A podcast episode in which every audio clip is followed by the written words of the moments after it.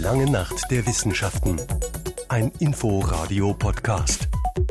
Willkommen zur zweiten Ausgabe des Inforadio-Podcasts Lange Nacht der Wissenschaften in Zusammenarbeit mit der Langen Nacht der Wissenschaften e.V. und mit Unterstützung der Kampagne Brain City Berlin. Ich bin Thomas Prinzler, ich verrate Ihnen etwas. Ich bestehe zu etwa zwei Dritteln aus Wasser. Allerdings Sie und meine Gäste auch. Denn ohne Wasser könnten weder wir noch alle anderen Lebewesen existieren und damit ist das Thema für die nächsten Minuten klar. Wasser als Zukunftsressource für Natur und Mensch. 71, und jetzt kommen ein paar Zahlen, 71 Prozent der Erdoberfläche sind von Wasser bedeckt, davon sind 97,5, also fast alles, bedeckt mit salzigem Meerwasser. Und die restlichen zweieinhalb Prozent sind dann Süßwasser und da ist zwei Drittel im Eis gebunden und so ein knappes Prozent bleibt dann übrig für Flora und Fauna. Aber unser Lebenselixier Wasser ist in Not. Wie groß die Nöte sind, darüber will ich reden mit Regina Gniers. Sie leitet die Abteilung Forschung und Entwicklung der Berliner Wasserbetriebe Berlin. Professor Jochen Rabe ist seit Juni Chef des Kompetenzzentrums Wasser Berlin. Und wir sind zu Gast bei der Ökosystemforscherin Professor Sonja Jänig am Leibniz-Institut für Gewässerökologie und Binnenfischerei am schönen Müggelsee. Mit dem Suchbegriff Wasser findet Google 221 Millionen Stichworte in 0,58 Sekunden. Ich gebe Ihnen etwas mehr Zeit. Was verbinden Sie mit Wasser? Ja. Sie sind ja für unser täglich Wasser ja, mitverantwortlich. Für mich ist Wasser Trinkwasser, also Lebensmittel Nummer eins mit einer hervorragenden Qualität. Und auf der anderen Seite äh, Erholung und Freizeit. Also ich schwimme gerne, bin Kanutin. Also ja, diese zwei Nutzungen sind für mich im Vordergrund. Frau Jenig. Für mich ist Wasser, außer dass ich auch zu zwei Dritteln daraus bestehe, ja tatsächlich mein Forschungsgebiet beziehungsweise äh, die Organismen, die sich im Wasser befinden, im Süßwasser befinden. Und ich erforsche da, wo diese Tiere hauptsächlich in meinem Fall vorkommen, wie dieses Vorkommen ähm, gesteuert wird durch Umweltfaktoren, wie sich die Umweltfaktoren verändern und das Vorkommen der Tiere verändert und ähm, wie man vielleicht auch bessere Maßnahmen ergreifen kann, um solche Veränderungen abzufangen. Herr Rabe. Ich könnte ganz ähm, vielleicht ein bisschen pathetisch antworten, leben, aber das ist es, genau das ist es, glaube ich. Und erst recht, wenn man merkt, dass Wasser knapp wird oder wo es knapp wird oder wo die Qualität schlecht ist. Und ich habe internationale Projekte gemacht, ähm, wo das der Fall war. Dann kommt man zurück nach Berlin in diesem Falle oder in Potsdam, wo ich lebe, und sagt, mein Gott, was für eine tolle Qualität haben wir hier und was für ein Schatz ist das. Aber persönlich bin ich auch ähm, dem sehr verbunden. So bin ich zum Beispiel ähm, Freund des Macker Trusts, einem englischen Trust, der auf der Sinai-Halbinsel Wasserdämme baut und Bohrlöcher macht bei den Nomaden um das Katharinenkloster drumherum. Und wenn man auch da merkt oder versteht die, die ähm, sehr sensiblen Wasserkreisläufe, die da herrschen und was Wasser aber auch ausmachen kann, ähm, bis hin zur Hochkultur in diesem Falle ist das sehr grundlegend. Wir haben sozusagen einen ganz großen Bogen aufgemacht äh, von dem, was bei uns äh, um die Ecke und im Müggelsee äh, schwimmt, bis zu dem, was an Knappheit in vielen Ländern dieser Welt herrscht. Wir haben immer wieder heißere Sommer. Wetterkapriolen mit längeren Trockenperioden und äh, auf der einen Seite, auf der anderen Seite gibt es immer häufiger Starkregenereignisse und äh, für viele, die uns jetzt zuhören, wie auch für uns steht die Frage, wie sicher ist eigentlich die Wasserversorgung in Städten wie Berlin? Wie ist es um die vielen Seen und Flüsse äh, rund um Berlin äh, bestellt? Wie um die Tiere in den Seen und in Flüssen? Und vor allem, wie verändern sich diese ganzen äh, Systeme im Klimawandel? Und äh, sind wir und wenn ja, wie darauf vorbereitet? Viele Fragen. Antworten jetzt. Fangen wir aber ganz praktisch an. Es ist Sommer, alle wollen baden gehen in Berlin und Brandenburg. Alles gut mit der Wasserqualität?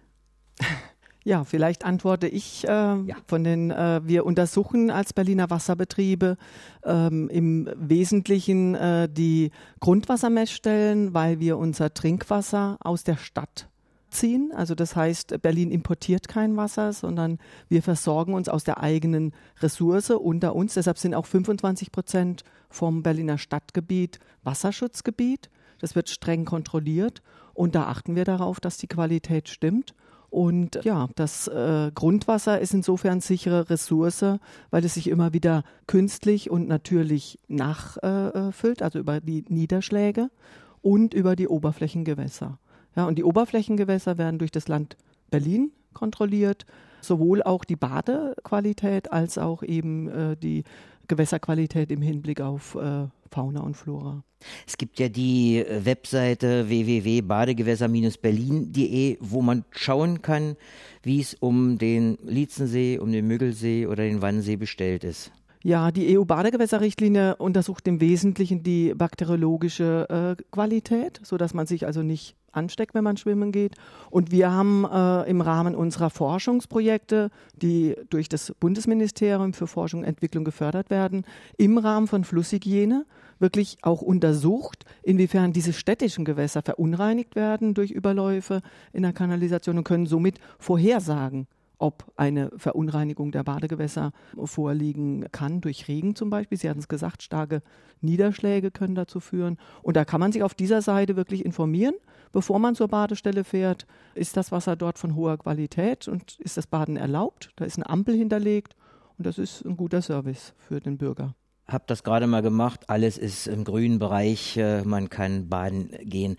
Als Professor am Einstein Zentrum für digitale Zukunft, Herr Rabe, und eben jetzt am Kompetenzzentrum Wasser erforschen Sie die Möglichkeiten der Digitalisierung, also wie all dieses mit dem Wasser verbunden werden kann, wie Wasserqualität messbar gemacht werden kann. Wie? Ja, ähm, wie gesagt, ich bin erst seit kurzem am KWB und davor habe ich ähm, oder ich habe immer noch die Professur Urbane Resilienz und Digitalisierung, wo wir uns eben mit diesen zwei Aspekten beschäftigen. Zum einen, was Digitalisierung mit der Stadt macht, der sogenannten Smart City und auf der anderen Seite aber war mein Forschungsschwerpunkt oder ist er nach wie vor eigentlich den Wandel der Stadt, also die schnellen Wandlungsprozesse besser zu verstehen und darauf reagieren zu können.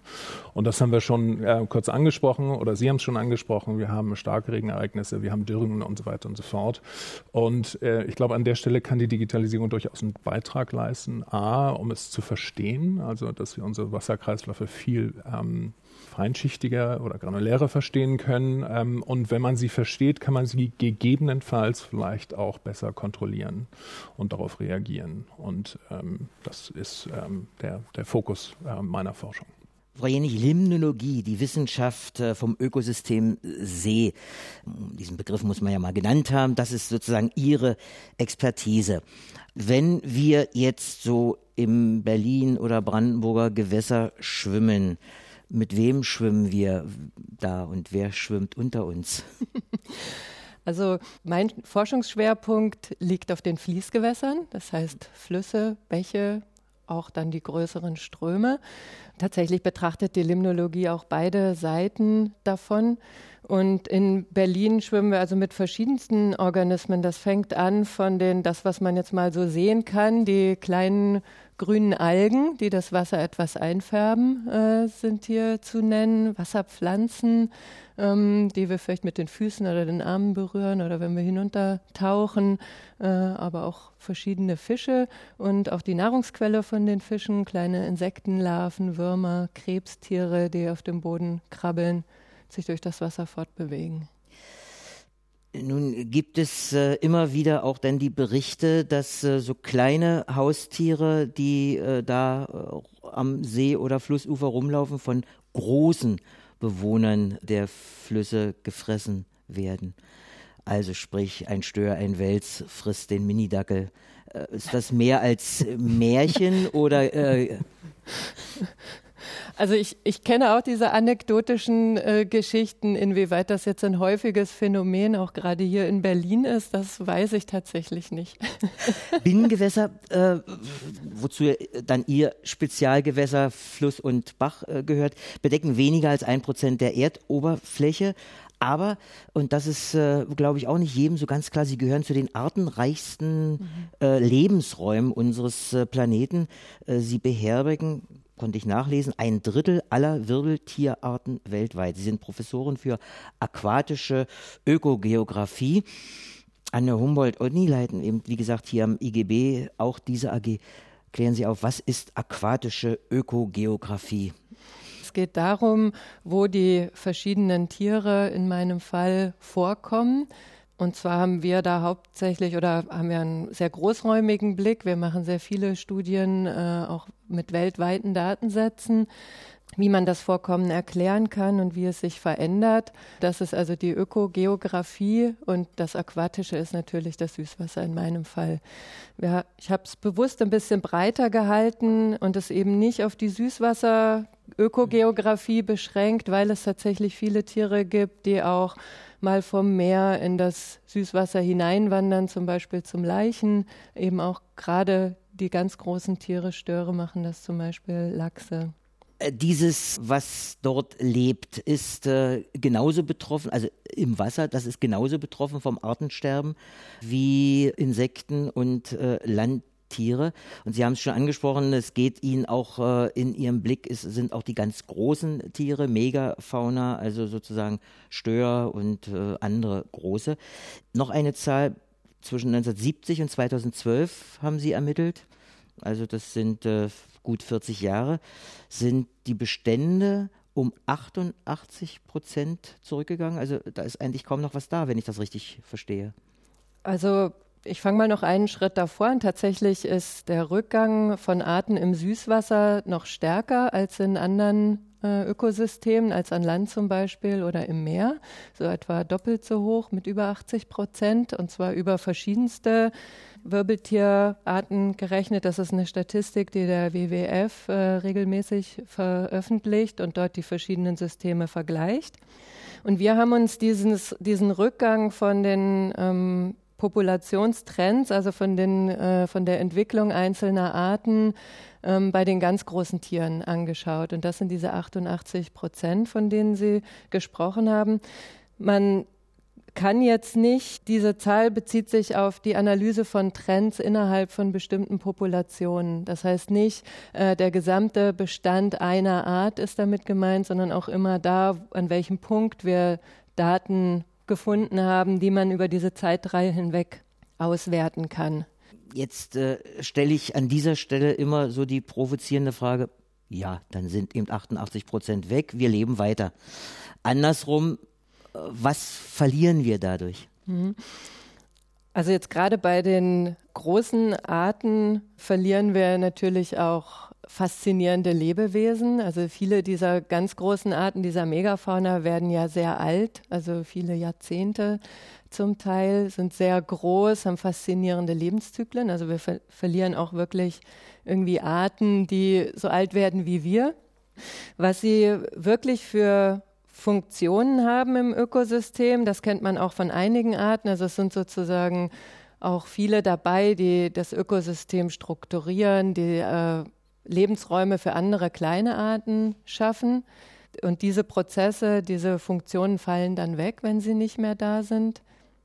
Und das setzt sich auch fort weiter hinunter zu den kleineren Arten. Also das kennt man von Landlebewesen, wo man das schon besser untersucht hat, dass eben diese großen Tiere ja eine, eine große Bedeutung für das Ökosystem insgesamt haben. Und was genau diese Funktionen sind, kennt man jetzt bei den großen Süßwasserarten nur von einigen wenigen. Stör haben wir schon genannt. Was gehört noch dazu?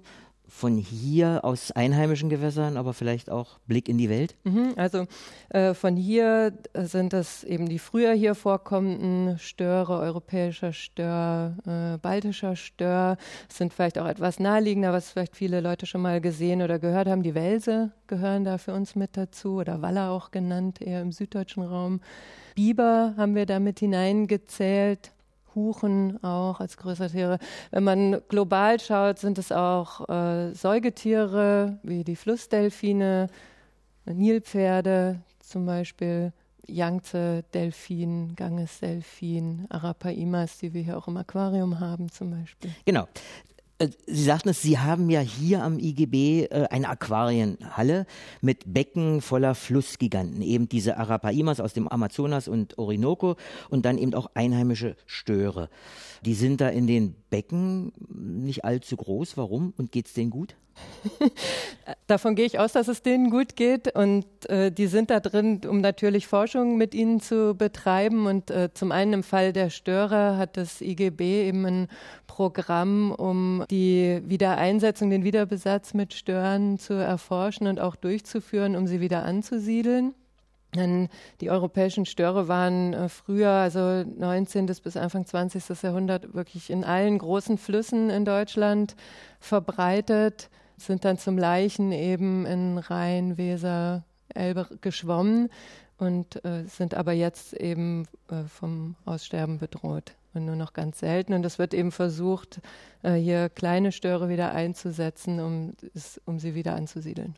Gut, und wir beide gehen äh, kurz mal rüber in die Aquarienhalle und schauen uns da diese Giganten an. Das ist ein kurzer Weg vom Hörsaal rüber zur Aquarienhalle. Direkt am Müggelsee gelegen, die Vögel zwitschern, die Tür steht offen. So, und damit sind wir jetzt angekommen an der Aquarienhalle. Es wird gleich sehr laut. Die große Aquarienhalle mit riesigen Wasserbecken, mit Pumpen, die rauschen, man hört es im Hintergrund. Hinter den Scheiben schwimmen majestätisch, metallisch schimmernde Arapaimas, gigantische Störe und in wieder anderen Becken kleine Störe, die frech und verspielt wirkend an die Oberfläche kommen habe ich äh, so gesehen. Frau Jenig, wir schauen mal hier auf diese äh, südamerikanischen großen Arapaimas. Schöne Tiere. Ja, absolut, oder? Also ich finde immer, wenn man so das Gesicht ansieht oder die, diese Köpfe mit diesen Schuppen und diesen Einkärmungen, die sehen doch uralt aus. Das ist wohl wahr. Die sind äh, drei Meter oder so die können tatsächlich drei Meter groß werden und kommen in den großen südamerikanischen Flüssen vor, Amazonas, Orinoco. Und wie man sieht, die sind sehr neugierig. Die wollen wissen, was hier vorgeht. Genau, man hat das Gefühl, äh, sie schauen an der Scheibe äh, nach uns. Äh, was erforschen Sie an ihnen? Was machen Sie mit denen? Ich selber bin daran interessiert, wo die vorkommen und wie sich die Bestände entwickeln. Also man würde ja denken, über diese Tiere muss es ganz viel wissen. Man weiß ungefähr, wie sie leben. Sie kommen also in den trüben Wassern vor. Man weiß, dass sie zum Luftholen auch mit an die Wasseroberfläche kommen müssen. Das macht sie zu leichter Beute für Fischer in den Gebieten.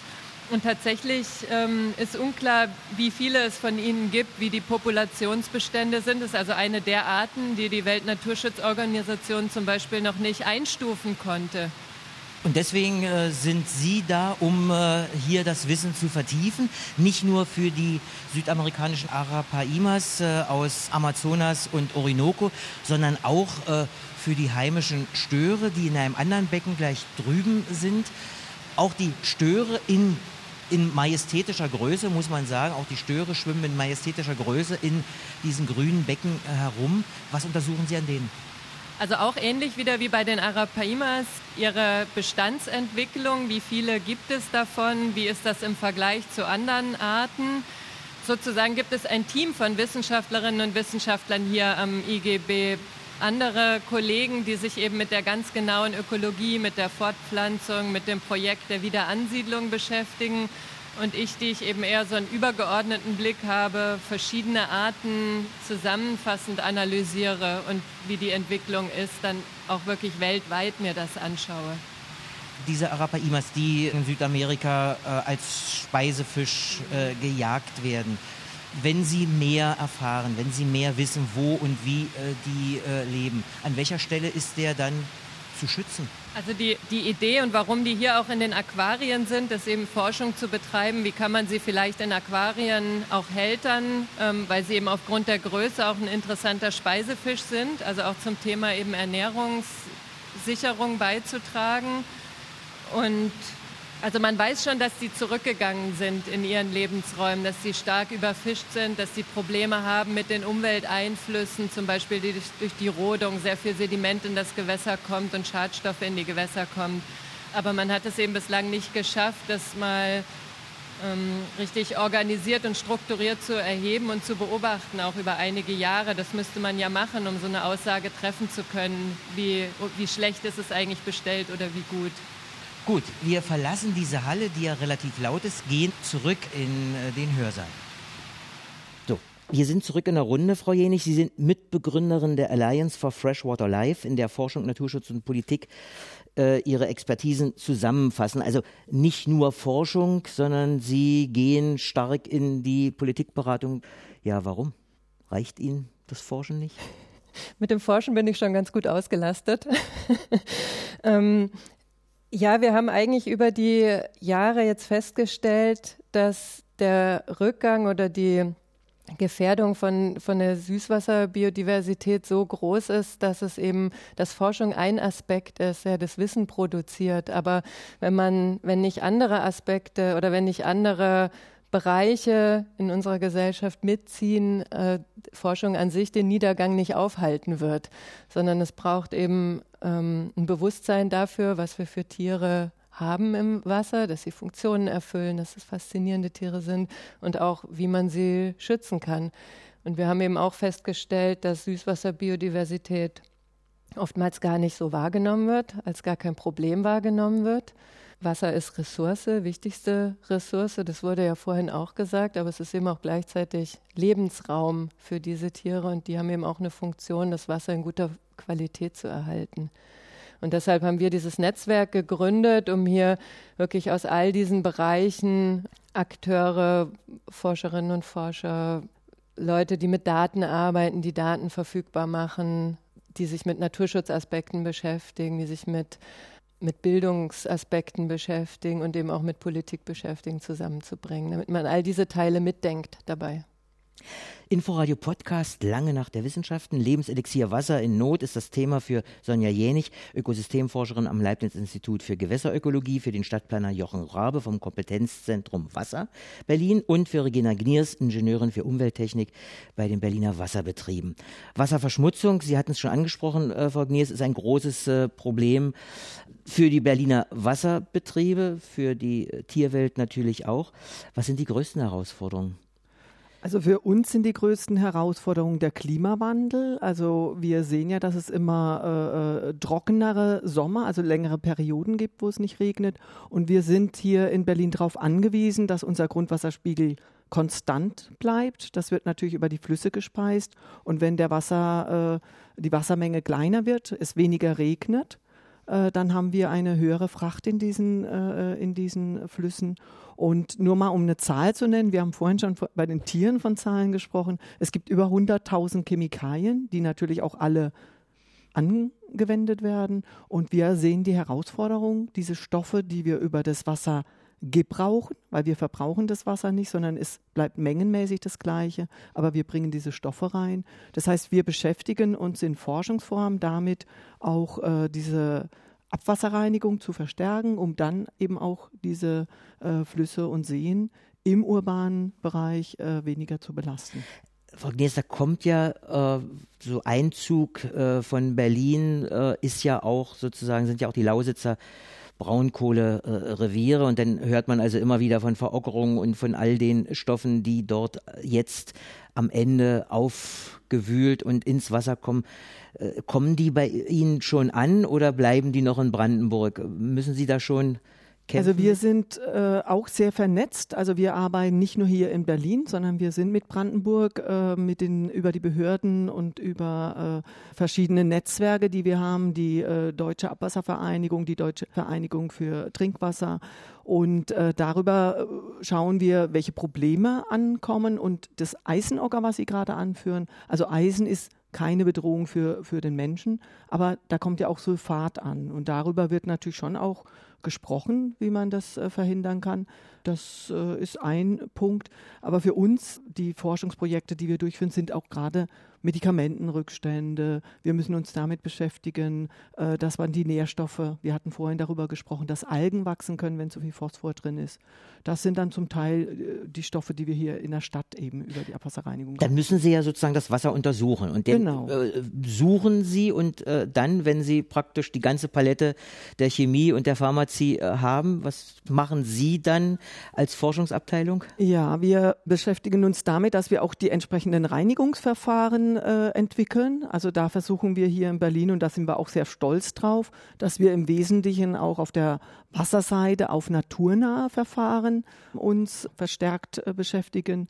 Bisher ist die Trinkwasserversorgung äh, komplett über den Boden realisiert. Und äh, das versuchen wir in technischen Systemen im kleineren Maßstab zu intensivieren. Wir haben vorhin gesprochen, dass die Biodiversität kleiner wird in den natürlichen Ökosystemen.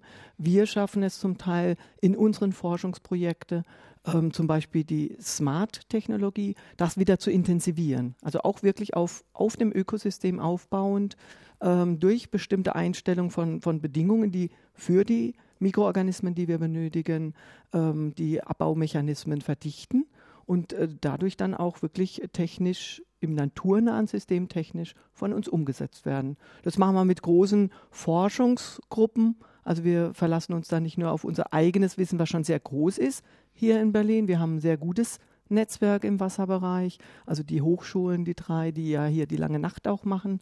Wir sind hier auch sehr eng vernetzt mit anderen Städten, die ähnliche Probleme haben. Und wir sind vernetzt äh, in der internationalen äh, Gruppe der Wissenschaftler. Äh, das ist äh, ein wichtiges Netzwerk, um eben hier nicht alleine zu arbeiten und die Probleme zu lösen. Und zu diesem Netzwerk gehört Zählt dann natürlich, natürlich das Kompetenzzentrum, Kompetenzzentrum, wo wir Gesellschafter sind als Wasserbetriebe und wo wir auch sehr stolz sind, dass wir das hier genau. zusammen leisten. Sie waren ja praktisch die kommissarische Vorgängerin von Herrn Rabe. Als wir uns das letzte Mal äh, auf dem Podium getroffen haben, da ging es also noch um die Resilienz der Stadt und äh, ganz stark um Architektur, was äh, ja ihr Studienfach war, Architektur, Städteplanung. Wo kommt jetzt das Wasser zu Ihnen? Das Wasser kam schon Spricht. vor Jahren ähm, auf mich zu, weil ähm, wir haben es gerade gehört, in Berlin wie viele Städte leben ähm, von dem Wasserhaushalt, den wir hier vorfinden. Und äh, das Wasser findet natürlich nicht nur in den Röhren statt, die äh, zulaufen zu den Häusern und dann wieder ablaufen, sondern das, äh, der Wasserkreislauf ähm, geht über die ganze Stadt einher und hat ähm, viele positive, aber durchaus durch die Starkregenereignisse zum Beispiel oder die Dürren auch ähm, negative Auswirkungen. Und insofern schon in 2006, glaube ich, dort, damals war ich in England, habe ich mich ausgiebig äh, mit der dort noch aufkommenden grün-blauen Infrastruktur beschäftigt. Das heißt, es geht eigentlich um Netzwerke in der Stadt, wo blaue und grüne Infrastrukturen, also das sind von Parks bis hin aber auch zu Wasserflächen und ähm, Bächen oder was auch immer alles gerade da ist, gemeinschaftlich einen Infrastrukturservice leisten, der nicht zu verachten ist. Und ich glaube, gerade heutzutage, wir leben auch ist ein großes Glück, dass wir in einem Land leben und auch in einer Stadt leben, die eine hervorragende Infrastruktur hat. Also eine graue, das ist immer nicht gerne, also, also sagen wir mal eine gebaute ähm, Infrastruktur. Nichtsdestotrotz kommt auch die durch den Klimawandel zunehmend an Grenzen. Gniss hat schon gesagt. Und an der Stelle zum Beispiel ist es hochinteressant zu verstehen, was eigentlich natürliche äh, Systeme leisten können, um diese Peak-Events oder diese Spitzen-Events abzupuffern.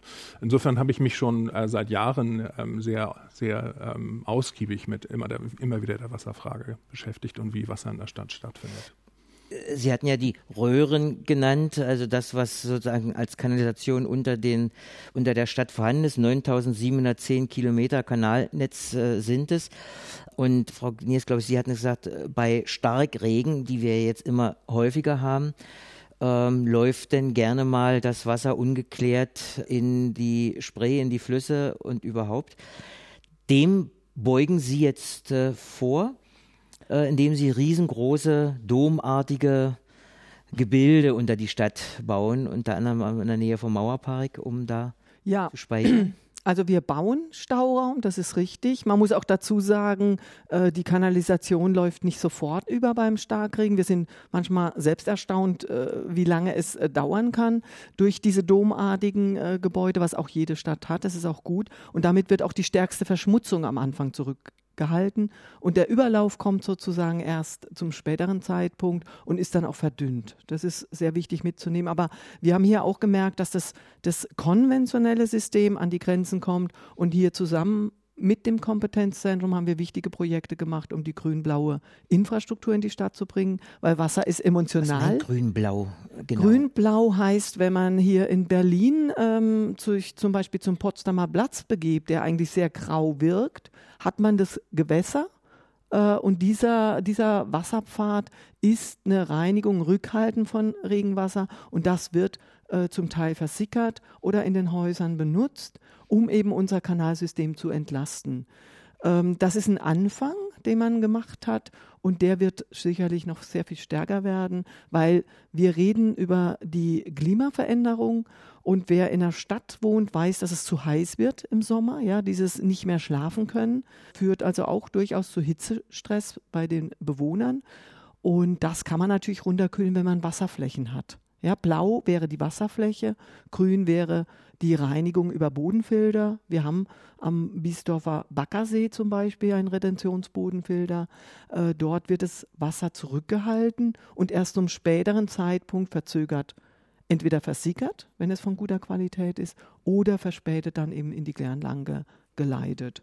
Und das ist, denke ich, äh, die Bestrebung, die noch stärker werden muss und die eben im Zusammenspiel hier eine sinnvolle Ergänzung zum konventionellen System darstellt.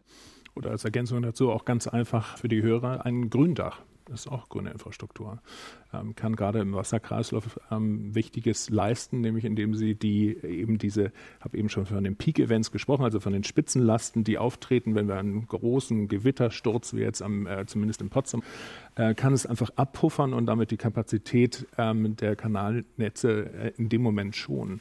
Das Problem ist an der Stelle aber, ein Dach alleine oder zwei oder drei ist noch kein System. Und da sprechen wir dann halt von grün-blauer Infrastruktur.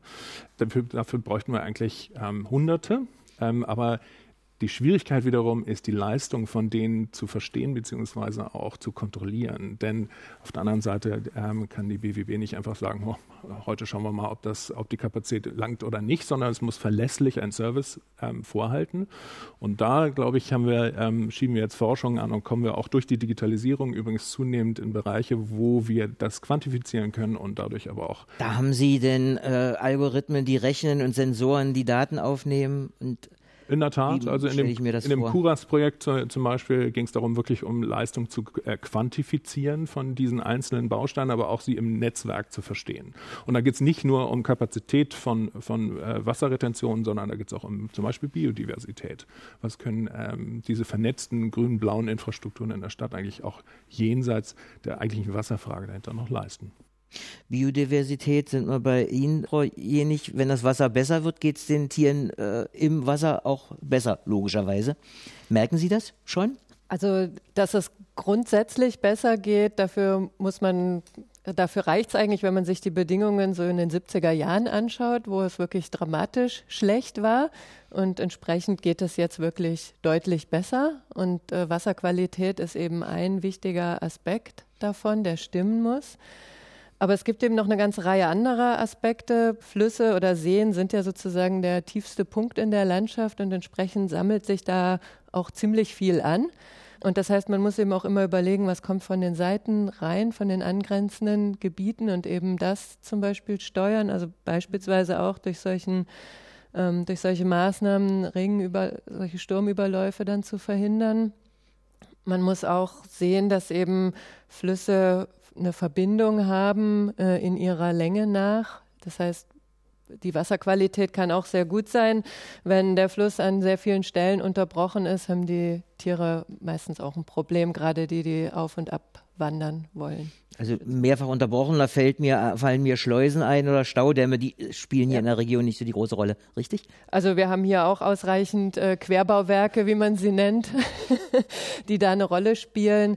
Ähm, jetzt zur Erzeugung von Wasserkraft sicher nicht so sehr, aber ähm, es gibt eben auch hier Maßnahmen, ja, Schleusenbauwerke natürlich auch, um solche Wasserstandsschwankungen. Berühmten Fischtreppen kommen dann zum Einsatz.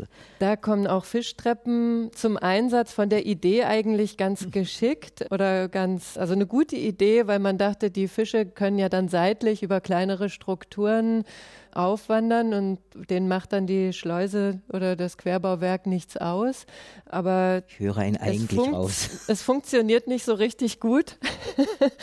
und es kommt natürlich auch auf die Größe des Bauwerks an. Also wenn, wenn jetzt wirklich ein großer Höhenunterschied zu überwinden ist, dann funktioniert es wirklich gar nicht. Und wenn es sich um große Tiere, große Fische handelt, also zum Beispiel auch für die Megafauna, ist das wirklich auch an den Grenzen des technisch. Machbaren.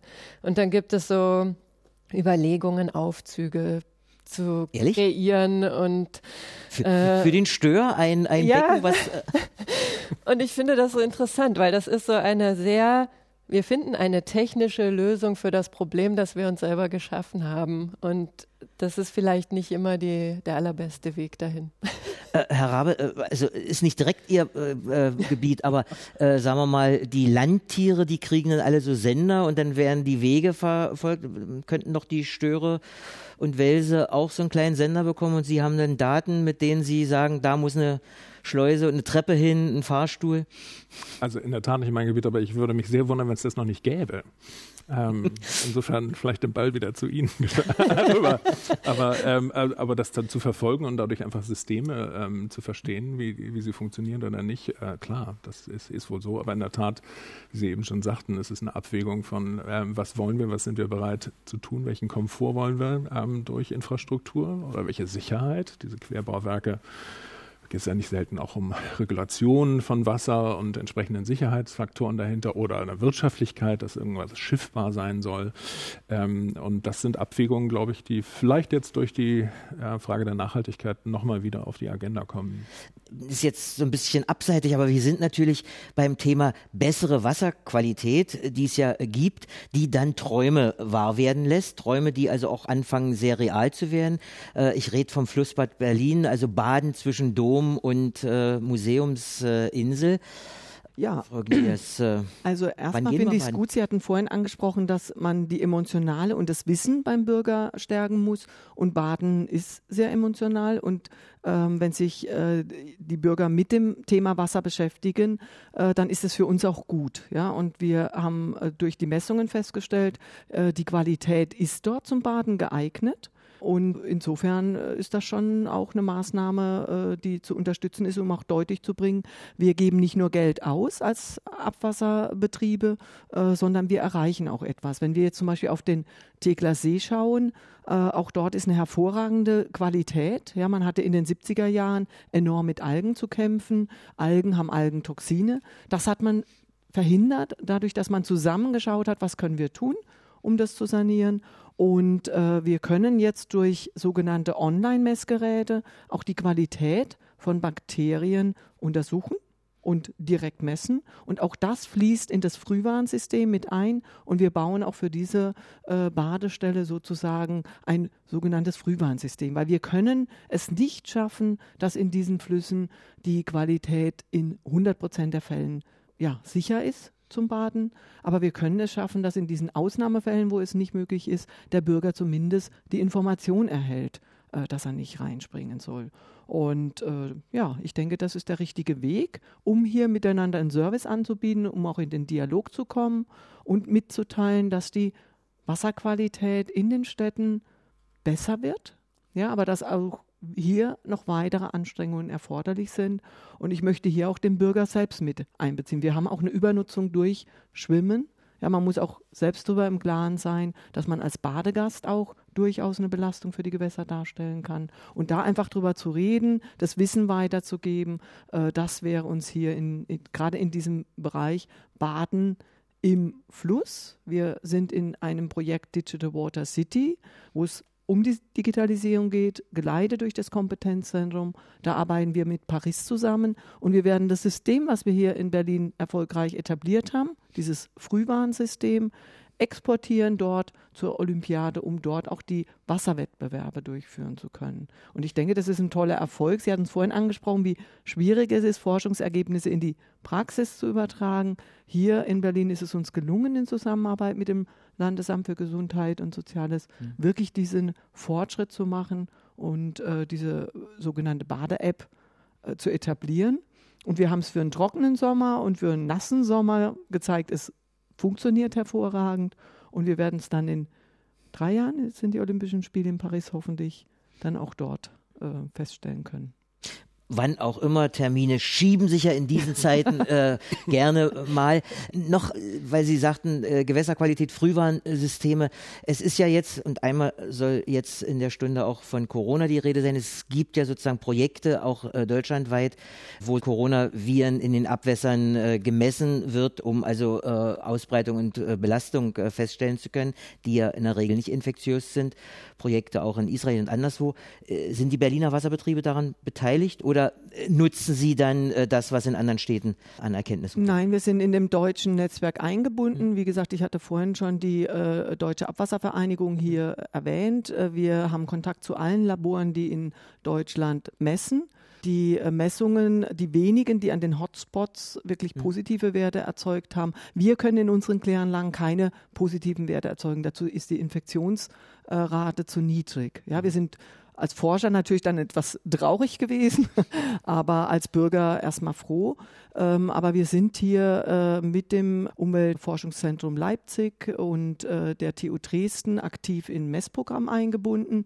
Und dieses Wissen, was wir hier haben, werden wir auch in unserem akkreditierten Labor etablieren. Wir messen Viren regelmäßig, also nicht nur die Covid-Viren, sondern auch andere. Und wir haben jetzt gerade im Schnellverfahren einen Forschungsantrag bei der EU eingereicht, wo wir als starkes deutsches Team auch äh, verstärkt diese Frühwarnsysteme auf Viren ausdehnen wollen, weil das Abwasser spiegelt natürlich alles, was der Bürger mit sich rumträgt, wieder. Dieses Abwasser kommt zu uns aufs Klärwerk in den Pumpstationen schon und wir können da sicherlich einiges ableiten für die, für die Zukunft. Und da wird international zusammengearbeitet. Hm. Ich hatte gerade am Freitag äh, mit dem Strategic Council von der International Water Association äh, die Gespräche. Es ist erstmals, dass Forschungsergebnisse ganz früh geteilt werden, die Methoden sehr früh geteilt werden. Also wir treffen uns da regelmäßig über Webinars, um das Wissen auszutauschen. Es wird wirklich gemeinsam da rein geforscht und äh, dadurch der Erfolg auch sichergestellt. Und Wasser war schon immer sehr vernetzt. Also auch wenn es den Eindruck nicht, nicht gibt, aber Vielleicht noch kurz dazu äh, die Erläuterung. Der, der entscheidende Vorteil ist, ähm, dass man asymptomatische und präsymptomatische Transmission halt im Abwasser schon sieht. Das heißt, die Leute, die gar keine Symptome haben, aber trotzdem ansteckend sind, als auch die, die ähm, es eigentlich noch gar nicht wissen, dass sie es haben. Und diese Viren kann man ähm, im Abwasser finden. Und das Schöne ist in der Tat, in England würde man sagen, auch die Queen geht aufs Klo, ähm, dass man e-, eben nicht nur die Gruppe derer hat zur Verfügung, äh, die man getestet hat, sondern alle. Und da kommen natürlich hochspannende Fragen auf. Aber es ist vielleicht auch noch, wir sind hier in der langen Nacht der Wissenschaften.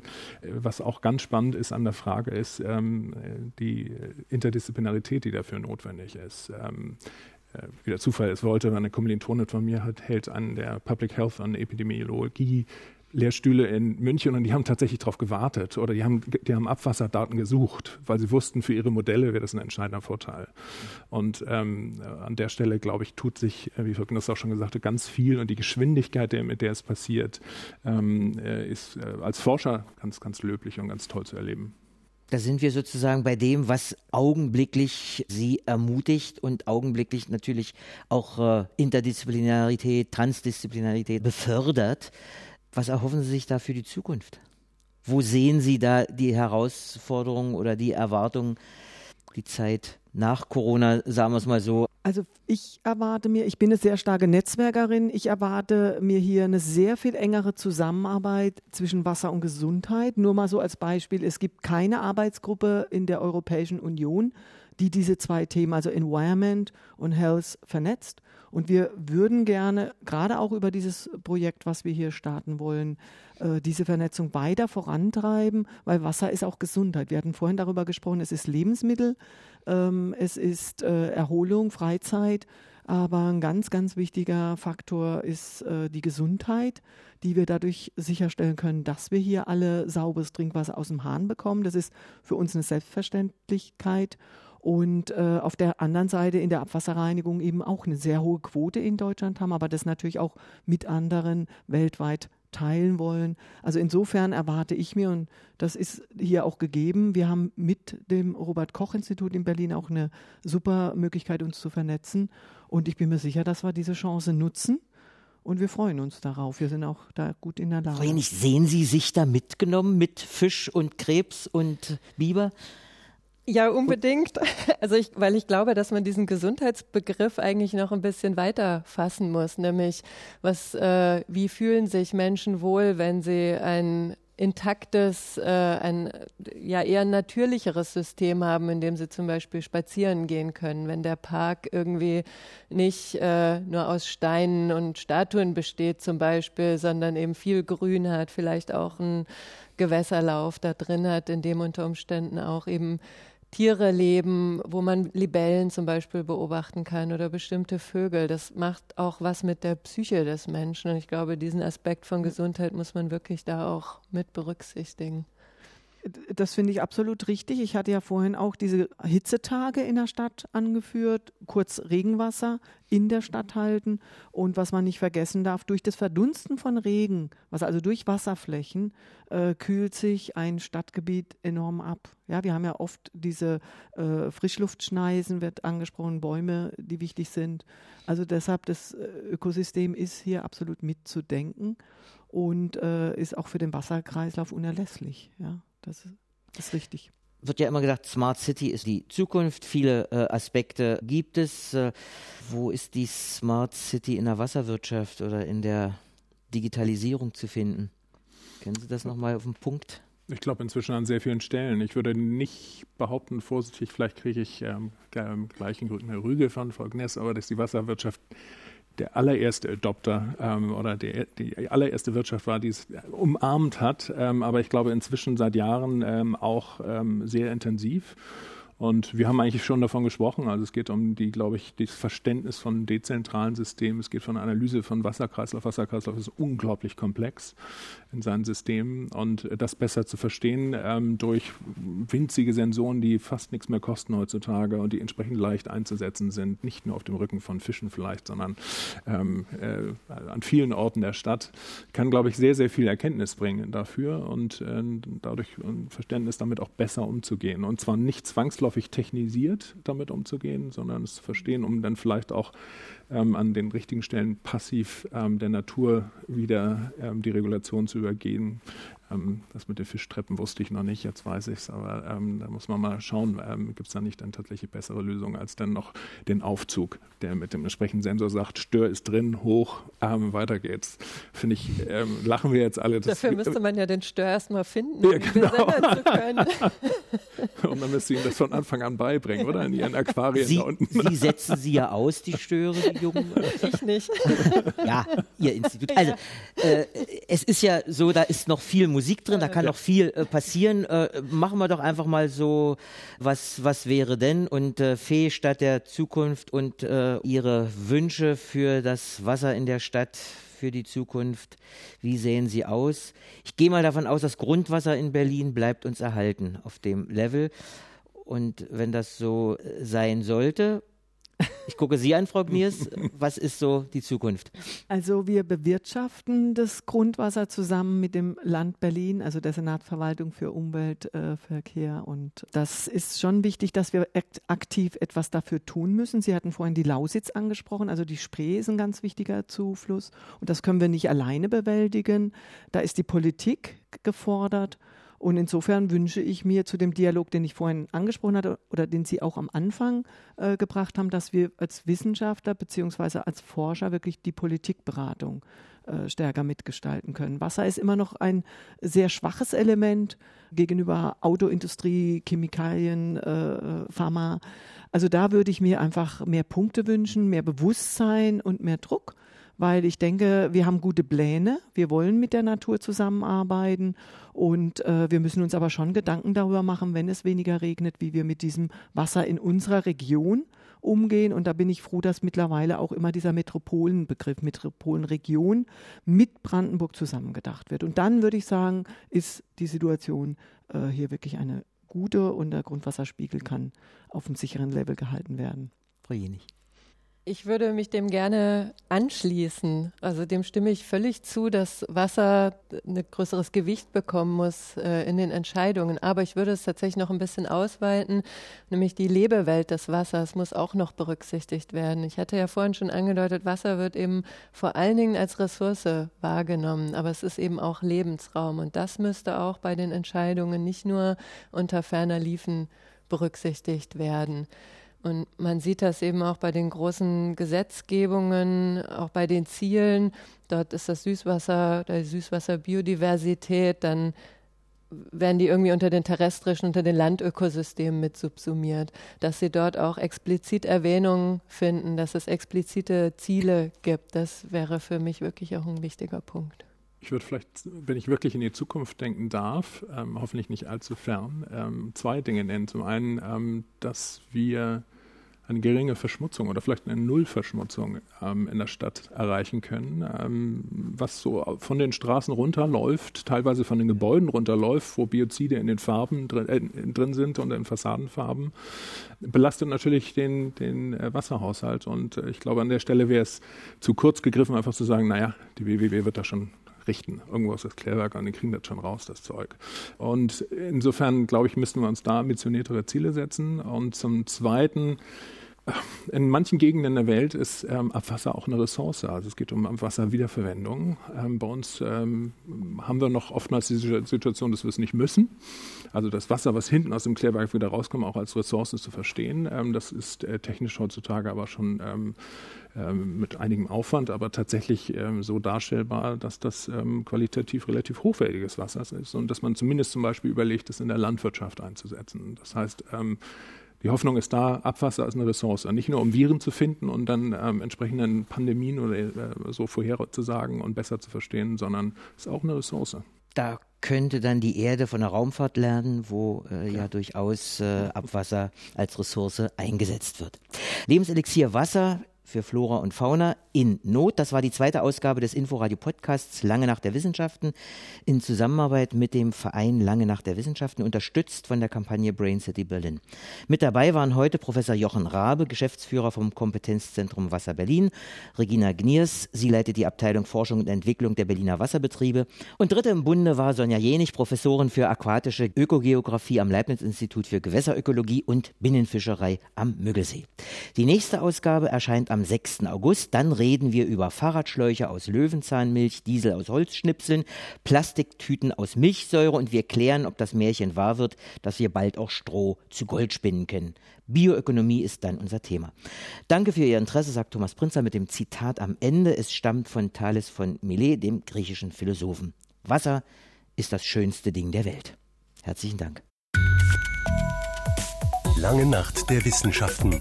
Ein Info-Radio-Podcast.